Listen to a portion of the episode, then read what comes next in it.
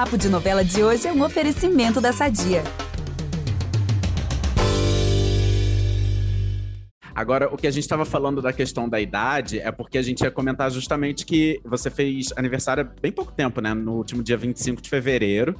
É, e fez um ensaio incrível Isso. pro G-Show, inclusive. Para os nossos ouvintes que não viram, vão lá Isso. ver. E aí, surfando na onda aí da Alicia Manso, que trabalha tanto esse tema do bem-estar, da autoaceitação feminina.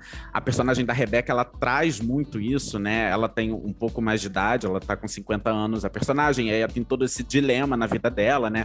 E ela tá nesse, passando por esse equilíbrio. Ah, o que, que eu ganhei, o que, que eu perdi, o que que. Sabe? Esse tipo de coisa. Como que isso bate em você, assim? Como que bate essa questão da autoestima, sua saúde mental? Agora que você está com 42 anos? Vamos aproveitar que estamos falando de família tudo e falar do nosso patrocinador? Há 80 anos, a Sadia leva qualidade, sabor e praticidade para a mesa dos brasileiros. Sabia que o presunto mais vendido do Brasil é da Sadia? Assim como os outros produtos da marca, ele é muito gostoso e combina com vários momentos do nosso dia, do omelete no café da manhã até a saladinha no almoço. Seja qual for o dia, seu dia pede Sadia.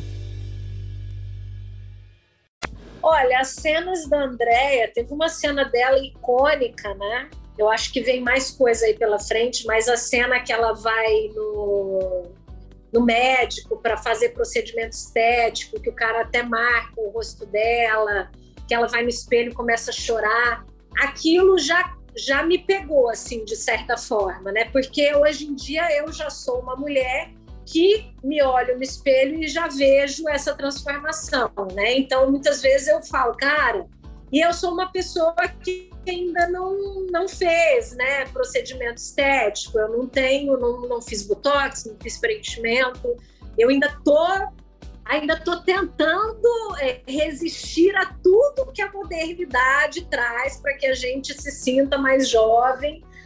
Tô conseguindo mas assim, mas já é uma coisa que eu percebo, né? Eu olho no espelho e já vejo muita diferença. Eu já vejo as rugas, eu já vejo o bigode chinês, eu já vejo as manchas no rosto, eu já vejo o colágeno começando a ir embora, né? Então, assim, com certeza isso já de certa forma é, pega, né? No, no nosso, na nossa autoestima, é, no psicológico, com certeza. E eu acho que o negócio é a gente trabalhar, né? Eu procuro trabalhar. Eu até hoje estou conseguindo, né? Tanto que eu fui postergando. Há, há uns anos eu já venho, né? Pensando, caramba, todo mundo já está fazendo procedimento estético, eu vou ficar para trás. Não, mas eu tenho que me aceitar. Eu fico muito nesse dilema, né? Do assim, da autoaceitação, do eu estou envelhecendo e eu tenho que me aceitar como eu sou, versus o que a ciência e, né, e os procedimentos têm para oferecer. Por enquanto, eu estou conseguindo ir no caminho da autoaceitação. Mas eu acho que isso não vai durar muito, até porque, enfim, tem muita coisa bacana né, para ser feita, sem ser muito invasivo, porque eu tenho medo também de mexer demais e eu morro de medo de fazer alguma coisa. Eu falo até isso para minha dermatologista, né? falo, meu Deus, eu morro de medo de, ah, vamos fazer um negocinho aqui, eu me olhar no espelho e não gostar e ficar profundamente arrependida, sabe? Eu, eu, eu tenho essa.